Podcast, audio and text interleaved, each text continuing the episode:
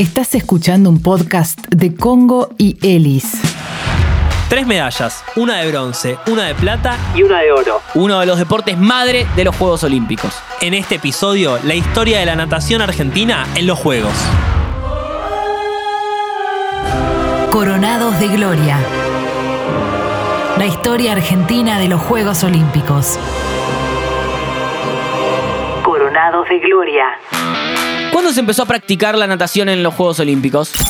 La natación se practica desde los primeros Juegos Olímpicos de la modernidad, en Atenas 1896. O sea, es uno de los deportes más antiguos que vemos en los Juegos Olímpicos, aparte de ser uno de los más importantes, ¿no? Sí, y hay poca diferencia entre la primera vez que participaron los hombres, que fue justamente en 1896, y la primera vez que lo hicieron las mujeres, que fue en Estocolmo 1912. Pará, esto es un batacazo tremendo, porque hasta ahora habíamos hablado, o en realidad cuando uno repasa los distintos deportes, lo que ve es que pasaron muchísimos años desde que empiezan a competir los hombres hasta que arrancan las mujeres. En este caso pasaron solo 16, si se quiere decir solo. Sí. Originalmente, escuché este dato porque es buenísimo, las competencias se realizaban en el mar o en lagos artificiales. O sea que, mm, aparte de lo que uno tiene que saber de técnica en cuanto a velocidad y demás, también tenés que saber sortear los obstáculos que te da eh, la naturaleza. Sí, recién en Londres 1908 empezaron a realizarse en piletas y en París 1924 se crearon los carriles y se definió la distancia de los 50 metros. O sea, si antes que no había carriles que nadabas por donde vos querías. Y la famosa pileta olímpica, ¿no? Que ahora cuando uno va a practicar natación a algún lugar te dicen, no, esta es una pileta olímpica, uno ya sabe que tiene 50 metros.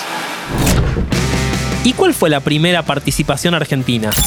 Bueno, los argentinos sabíamos nadar, no es que no sabíamos, pero recién fuimos a los Juegos Olímpicos de París 1924, lo que marcó el debut, atención, de Alberto Zorrilla en un Juego Olímpico. Recordemos que justamente en los Juegos Olímpicos de 1924 fue la primera vez que Argentina fue como delegación. Digo, hasta los Juegos Olímpicos de Amberes 1920, Argentina había participado con deportistas sueltos, pero en 1924 fueron 77 atletas los que compitieron para nuestro país.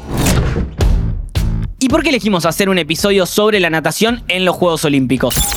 Porque junto con el atletismo es el deporte más importante. La natación se practica siempre durante la primera semana de los juegos. Anoten, ¿no? Para los que están escuchando, digo, primera semana de los juegos, Sí. natación. Y segunda semana, Atletismo. Esto es también, no solamente por el calendario, sino también piensen en la cantidad de voluntarios que se necesitan. La gente que trabaja en un Juego Olímpico va rotando. Entonces eh, hay que ordenar estos dos deportes que son los, de los más importantes y de los que más medallas reparten para que todo salga bien, ¿no? y también por la cantidad de lugares que hay en la Villa Olímpica, porque uno tiene que tener en cuenta que no es que yo, che, compito el anteúltimo día de los Juegos, llego a la Villa cuando quiero. Puedo llegar 3-4 días antes e irme dos días después. Digo, entonces, bueno, primero la natación, siempre durante la primera semana, y siempre durante la segunda semana entonces de competición, el atletismo. ¿Y cuántas medallas ganó Argentina en la historia de natación en los Juegos Olímpicos? Aunque parezca prácticamente increíble, impensado, Argentina ganó tres medallas. Pará, ¿lo decís para bien o para mal? Porque vos decís, aunque parezca increíble, qué sé yo, ¿es bueno o es malo que hayamos ganado tres?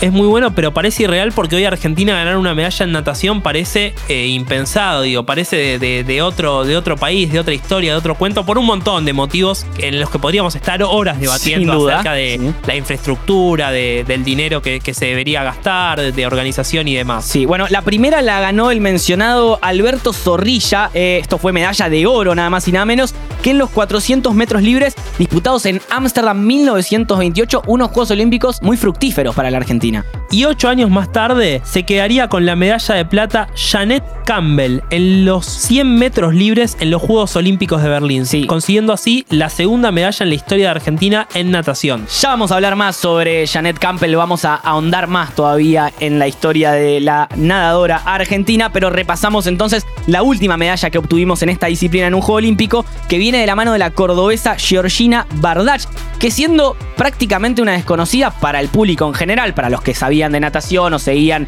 el deporte olímpico, ya la conocían porque había ganado la medalla de oro en los Panamericanos, pero ganó la medalla de bronce nada más y nada menos que en los 400 metros medley, esto es las pruebas combinadas, ¿no? Iván, ¿cuáles son exactamente? Mariposa, pecho, espalda y crawl. Pero logró la medalla de bronce en los Juegos de Atenas 2004 y cortó una racha de 68 años sin obtener justamente una medalla en esta disciplina. Recordamos la última había sido la obtenida por Janet Campbell en Berlín 1936.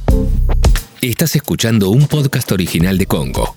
Somos un medio independiente y nos mantenemos a través de aportes de una comunidad que apoya nuestros productos. Si te gusta lo que hacemos, asociate al Club Congo a partir de 200 pesos en congo.fm barra comunidad. Y si vivís en el exterior, podés hacerlo a través de PayPal. Sumate al Club Congo. ¿Cuáles son los momentos más importantes de Argentina en este deporte en los Juegos? Bueno, es muy difícil, ¿no? Elegir entre las tres medallas, una como la más importante, sobre todo teniendo en cuenta que una es de oro, la otra es de plata y la otra, la última, fue de bronce. Pero si me das a elegir a mí, yo me quedo con la última, con la de Georgina Bardach en Atenas 2004. ¿Por qué?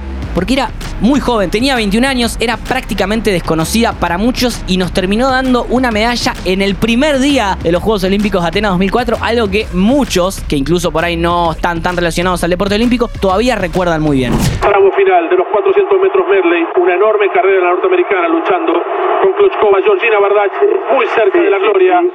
Va a ganar la medalla de bronce Georgina Bardach. Muy bien, muy bien. Tercera la Argentina, primera vez en la historia la Argentina consigue una medalla en el comienzo de un Juego Olímpico y es de la mano de la cordobesa Georgina Bardach.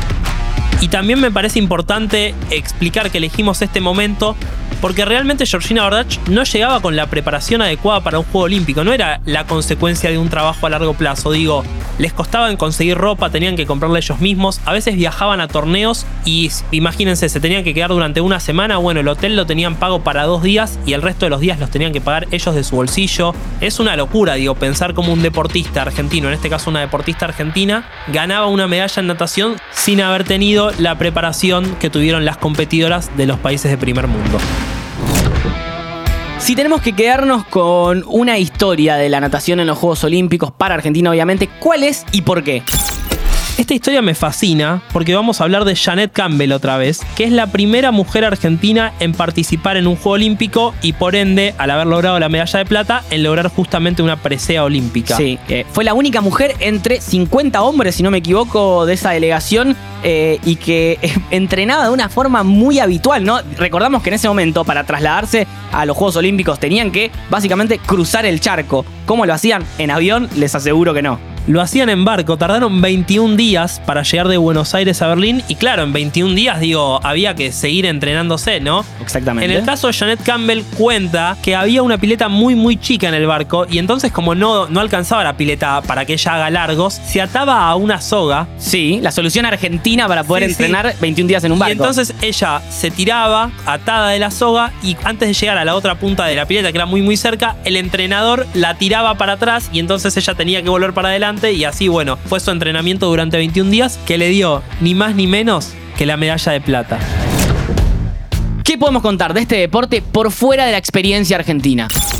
Bueno, ¿sabes qué? Acá vamos a hablar un poco de natación y un poco de cine. Eh, entiendo un poquito por dónde vas. Sí, estás hablando del el rey de la selva, podría ser, o algo así. El rey de la selva, el rey del agua, el rey de, de- de muchos lugares, ¿no? Sí. Pero sí, estamos hablando ni más ni menos que, imagínense de- del momento, ¿no? Que, que estamos hablando porque estamos hablando del austrohúngaro, o sea, nació en el imperio austrohúngaro Sí. el- y que ahora actualmente ahí donde nació pertenece a Rumania, del austrohúngaro Johnny Weissmuller. Sí, sí, estamos hablando de Tarzán, vamos a decirlo así. Nada. Tarzán y el inventor del crawl, ¿no fue también Johnny Weissmuller? O sea, un tipo que trascendió no solamente el deporte, no solamente la natación, sino que también llegó a la pantalla grande. Sí, sí, sí. Bueno, en natación consiguió cinco medallas de oro y una de bronce durante la década del 20. Y después de retirarse, filmó un contrato con MGM para hacer, como bien vos dijiste, de Tarzán en la pantalla grande. Y en total protagonizó 12 películas. O sea, el tipo tiene eh, cinco medallas de oro, o tú tenía, perdón, cinco medallas de oro, una de bronce